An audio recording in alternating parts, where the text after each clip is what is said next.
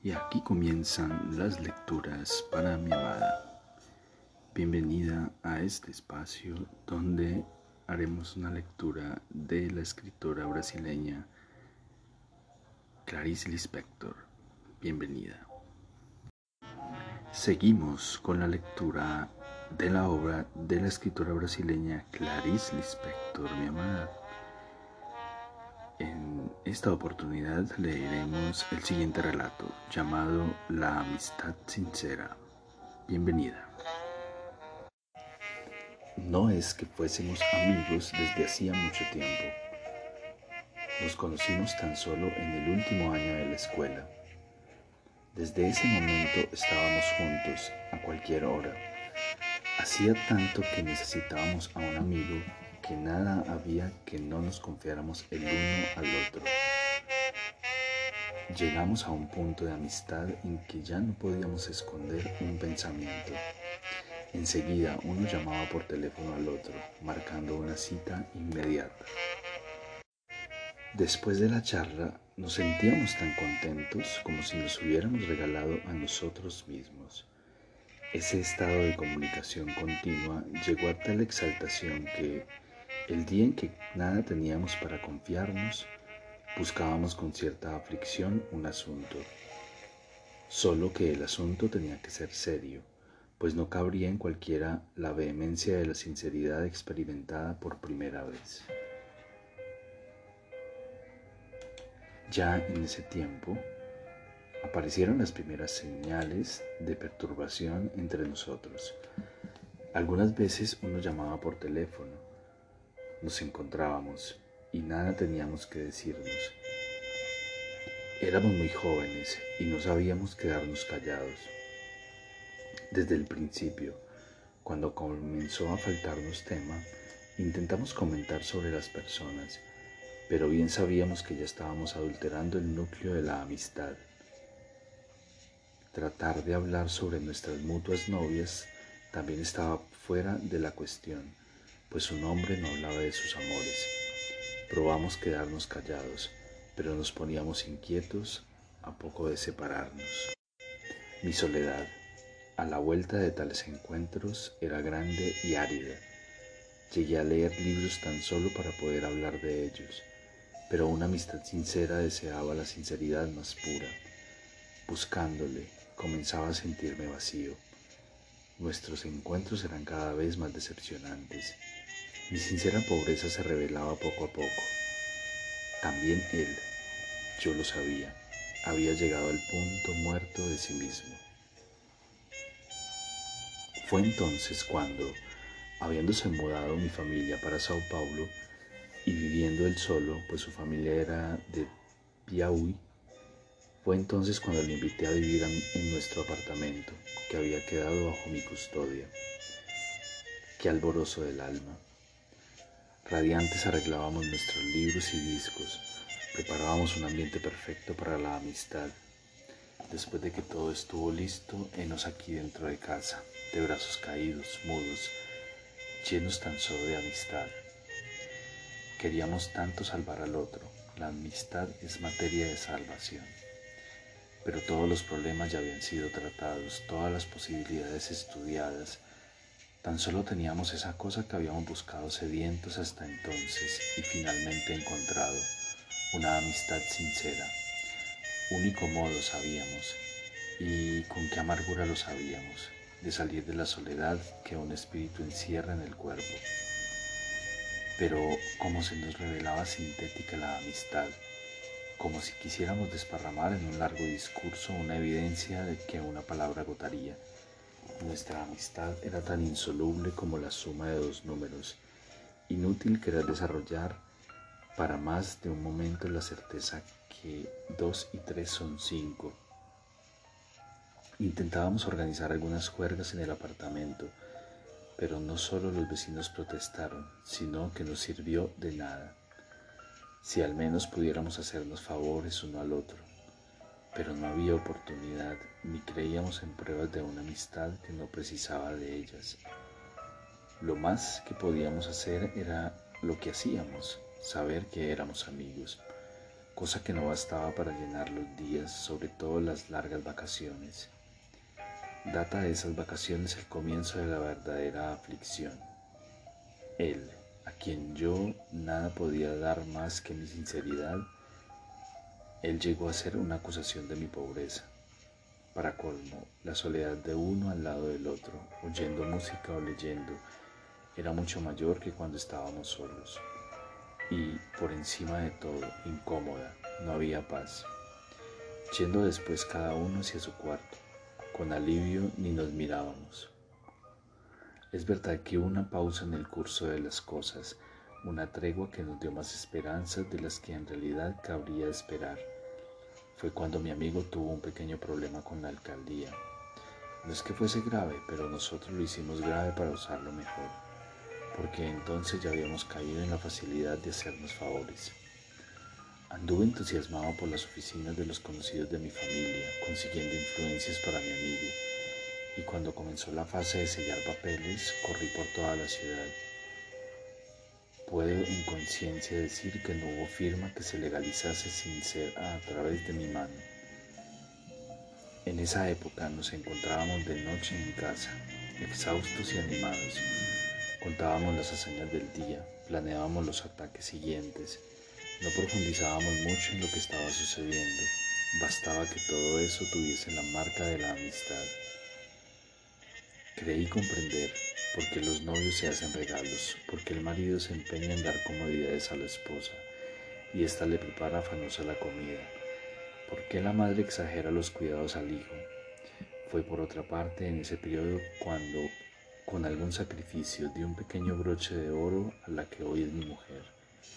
Solo mucho tiempo después iba a comprender que estar también es dar. Terminado el problema con la alcaldía, de paso se ha dicho con nuestra victoria, seguimos uno al lado del otro, sin encontrar aquella palabra que entregaría el alma. ¿Entregaría el alma? Pero a fin de cuentas, ¿quién quería entregar el alma? Vaya, vaya. Finalmente, ¿qué queríamos? Nada. Estábamos fatigados, desilusionados. Con el pretexto de unas vacaciones con mi familia nos separamos. Por otra parte, también él se iba a Piauí. Un apretón de manos conmovido fue nuestro adiós en el aeropuerto. Sabíamos que no nos veríamos más, sino por casualidad. Más que eso, que no queríamos volver a vernos. Y sabíamos también que éramos amigos, amigos sinceros. Amigos sinceros de Clarice Lispector. Y continuamos, mi amada, leyendo la obra de la escritora brasileña Clarice Lispector. El siguiente relato, llamado Los Obedientes. Los Obedientes. Se trata de una situación simple, un hecho para contar y olvidar pero si alguien comete la imprudencia de detenerse un instante más de lo que debe, un pie se hunde dentro y uno queda comprometido. Desde ese instante en que también nosotros nos arriesgamos, ya no se trata de un hecho para contar. Comienzan a faltar las palabras que, lo, que no lo traicionan. A esa altura, demasiado hundidos, el hecho dejó de ser un hecho para convertirse tan solo en su difusa repercusión, que si es demasiado retardada, un día viene a explotar como en esta tarde de domingo, cuando hace semanas que no llueve y cuando, como hoy, la belleza reseca persiste, sin embargo, como belleza, frente a la cual asumo una gravedad como delante de una tumba. A esa altura, por dónde anda el lecho inicial. Se volvió inicial esta tarde, sin saber cómo luchar con la belleza. Dudo entre ser agresiva o replegarme un poco herida. El lecho inicial está suspendido en la polvareda soleada de este domingo, hasta que me llaman por teléfono y de un salto voy a lamer agradecida la mano del que me ama y me libera. Cronológicamente la situación era la siguiente. Un hombre y una mujer estaban casados. Ya con verificar este hecho mi pie se hundió. Me vi obligada a pensar en algo, aun cuando no dijese nada más y terminara la historia con esta verificación. Ya me habría comprometido con mis más irreconocibles pensamientos. Ya sería como si hubiese visto raya negra sobre fondo blanco a un hombre y una mujer y en ese fondo blanco mis ojos se fijarían teniendo ya bastante que ver, pues toda palabra tiene su sombra. Ese hombre y esa mujer comenzaron, sin ninguna intención de ir demasiado lejos y llevados no se sabe por qué necesidad que las personas tienen, a intentar vivir más intensamente, a la búsqueda del destino que nos precede y a cuál quiere llevarnos el instinto instinto. El intento de vivir más intensamente los llevó a cada uno a una especie de constante verificación de debe y haber, a un intento de pesar lo que era y lo que no era importante. Eso ellos lo hacían a su modo, con falta de habilidad y de experiencia, con modestia, tanteaban.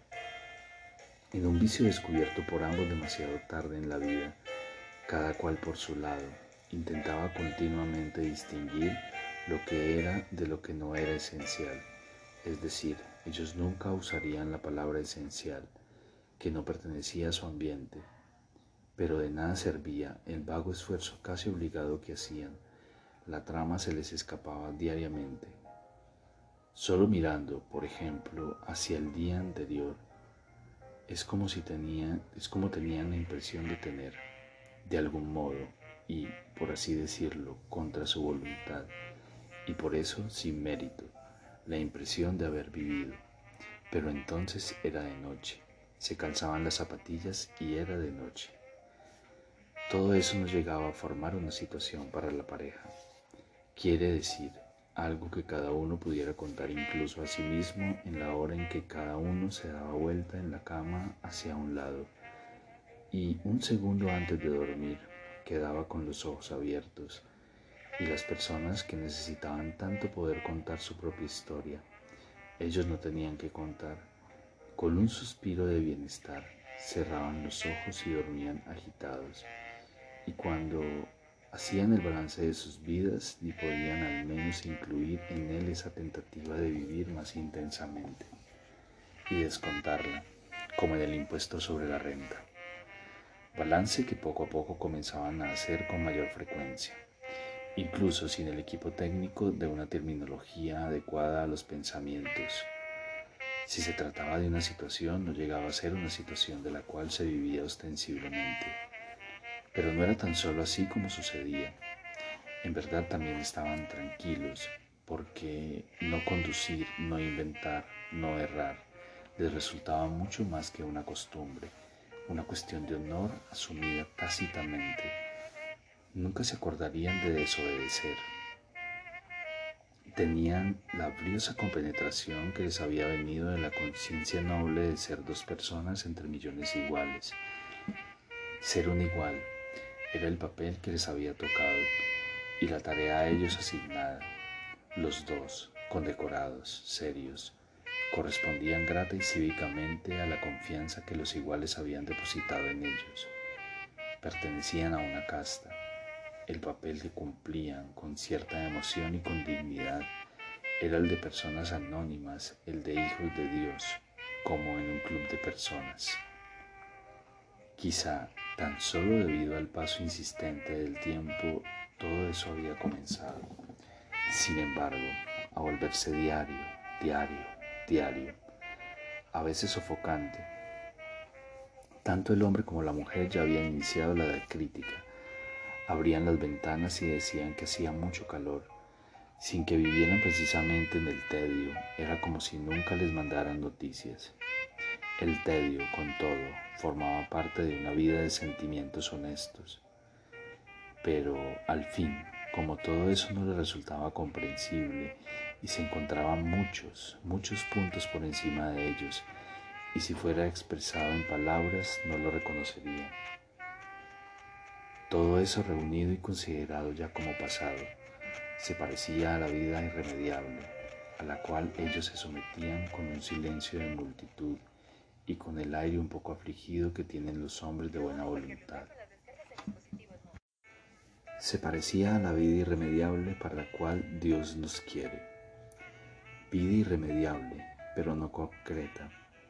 En verdad era una vida de sueño. A veces, cuando hablaban de alguien excéntrico, decían con la benevolencia que una clase tiene por la otra. Ah, ese lleva una vida de poeta. Tal vez se puede decir, aprovechando las pocas palabras que se conocieron de la pareja, se puede decir que ambos llevaban, salvo la extravagancia, una vida de mal poeta, vida de sueño. No, no es verdad, no era una vida de sueño, pues éste jamás los había orientado, sino de irrealidad, aunque hubiese momentos en que de repente por un motivo o por otro ahondasen en la realidad y entonces les parecía haber tocado un fondo desde donde nadie puede pasar. Como por ejemplo, cuando el marido volvía a casa más temprano que de costumbre y la esposa todavía no había vuelto de alguna compra o visita. Para el marido se interrumpía entonces una corriente. Se sentaba con cuidado para leer el diario dentro de un silencio tan callado que incluso una persona muerta a su lado lo rompería. Y él, fingiendo con severa honestidad una atención minuciosa al diario, atento a los oídos. En ese momento es cuando el marido tocaba fondo con pies sorprendidos. No podría permanecer mucho tiempo así, sin riesgo de ahogarse, pues tocar fondo significa también tener el agua por encima de la cabeza pues tocar fondo significa también tener el agua por encima de la cabeza. Era así sus momentos concretos, lo que hacía que él, lógico y sensato, se zafara rápidamente. Se zafaba rápido, aunque curiosamente a disgusto, pues la ausencia de la esposa era una promesa tal de peligroso placer que experimentaba lo que sería la desobediencia. Se zafaba a disgusto, pero sin discutir, obedeciendo a lo que esperaban de él. No era un desertor que traicionara la confianza de los otros. Además, si era esta la realidad, no había cómo vivir en ella o de ella. La esposa. Ella sí tocaba la realidad con más frecuencia, porque tenía más tiempo libre y menos a lo que llamar hechos. Cosas como colegas de trabajo, autobús lleno, palabras administrativas, se sentaba sin ropa y poco a poco venía llegando a la realidad. Era intolerable mientras duraba la sensación de estar sentada surciendo ropa. El modo sorpresivo de poner el punto sobre la I. Esa manera de caber enteramente en lo que existía y de quedar todo tan nítidamente en aquello mismo era intolerable. Pero cuando pasaba, era como si la esposa hubiera bebido de un futuro posible. Poco a poco el futuro de esa mujer empezó a volverse algo que ella traía hacia el presente, una cosa meditativa y secreta. Era sorprendente cómo los dos no estaban sensibilizados, por ejemplo, por la política, por el cambio de gobierno, por la evolución de un modo general, aunque también hablasen a veces al respecto como todo el mundo. En verdad, eran personas tan reservadas que se habrían sorprendido y lisonjeadas si alguna vez les dijeran que eran reservadas. Nunca se les ocurriría que se llamaba así. Tal vez se entendiesen más si les dijeran, ustedes simbolizan nuestra reserva militar. De ellos dijeron algunos conocidos, después de que todo sucedió. Eran buena gente y nada más habría que decir, puesto que no lo eran. Nada más había que decir, les faltaba el peso de una equivocación grave, que tantas veces es la que abre por casualidad una puerta. Alguna vez habían tomado muy en serio alguna cosa, eran obedientes. Tampoco solo por sumisión, como en un soneto era obediencia por amor a la simetría. La simetría era para ellos el arte posible, cómo fue que llegó cada uno a la conclusión de que solo, sin el otro, viviría más. Sería camino largo para reconstruir. y de inútil trabajo, porque desde varios rincones muchos ya habían llegado al mismo punto. La esposa, bajo la fantasía continua, no solo llegó temerariamente a esa conclusión, sino que ésta hizo su vida más amplia y perpleja, más rica y hasta supersticiosa. Cada cosa parecía la señal de otra cosa, todo era simbólico e incluso un poco espiritista dentro de lo que el catolicismo permitiría. No solo se dedicó temerariamente a eso, sino que, provocada exclusivamente por el hecho de ser mujer, comenzó a pensar que otro hombre la, la salvaría, lo que no llegaba a ser absurdo. Ella sabía que no lo era, tener razón a medias le confundía, lo sumergía en meditación. El marido, influido por el ambiente de afligida masculinidad en que vivía y por la suya, que era tímida pero efectiva, comenzó a pensar que muchas aventuras amorosas serían la vida. Soñadores, empezaron a sufrir soñadores. Era heroico soportar. Callados en cuanto a lo entrevisto por cada uno discordando en cuanto a la hora más conveniente de cenar, uno sirviendo de sacrificio al otro. Amor es sacrificio. Llegamos así al día en que, tragada desde hace mucho por el sueño, la mujer, al dar un mordisco a una manzana, sintió rompérsele un diente de delante. Con la manzana todavía en la mano y mirándose demasiado de cerca en el espejo del baño, y de este modo perdiendo del todo la perspectiva, Vio una cara pálida de mediana edad con un diente roto y los propios ojos, tocando fondo, con el agua ya por el cuello, con cincuenta y tantos años, sin una nota. En lugar de ir al dentista se arrojó por la ventana del apartamento, persona por la cual se podría sentir tanta gratitud, reserva militar y sustentáculo de nuestra desobediencia. En cuanto a él, en vez Seco el lecho del río y sin agua que lo ahogase, caminaba sobre el fondo sin mirar el suelo. Perplejo y sin peligro sobre el fondo, con la joviabilidad de quien va a caer de bruces más adelante.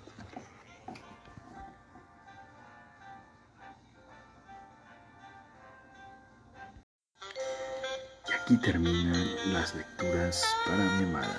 Espero este episodio haya sido de tu agrado. Te amo, te amo con todo mi ser y todo mi corazón.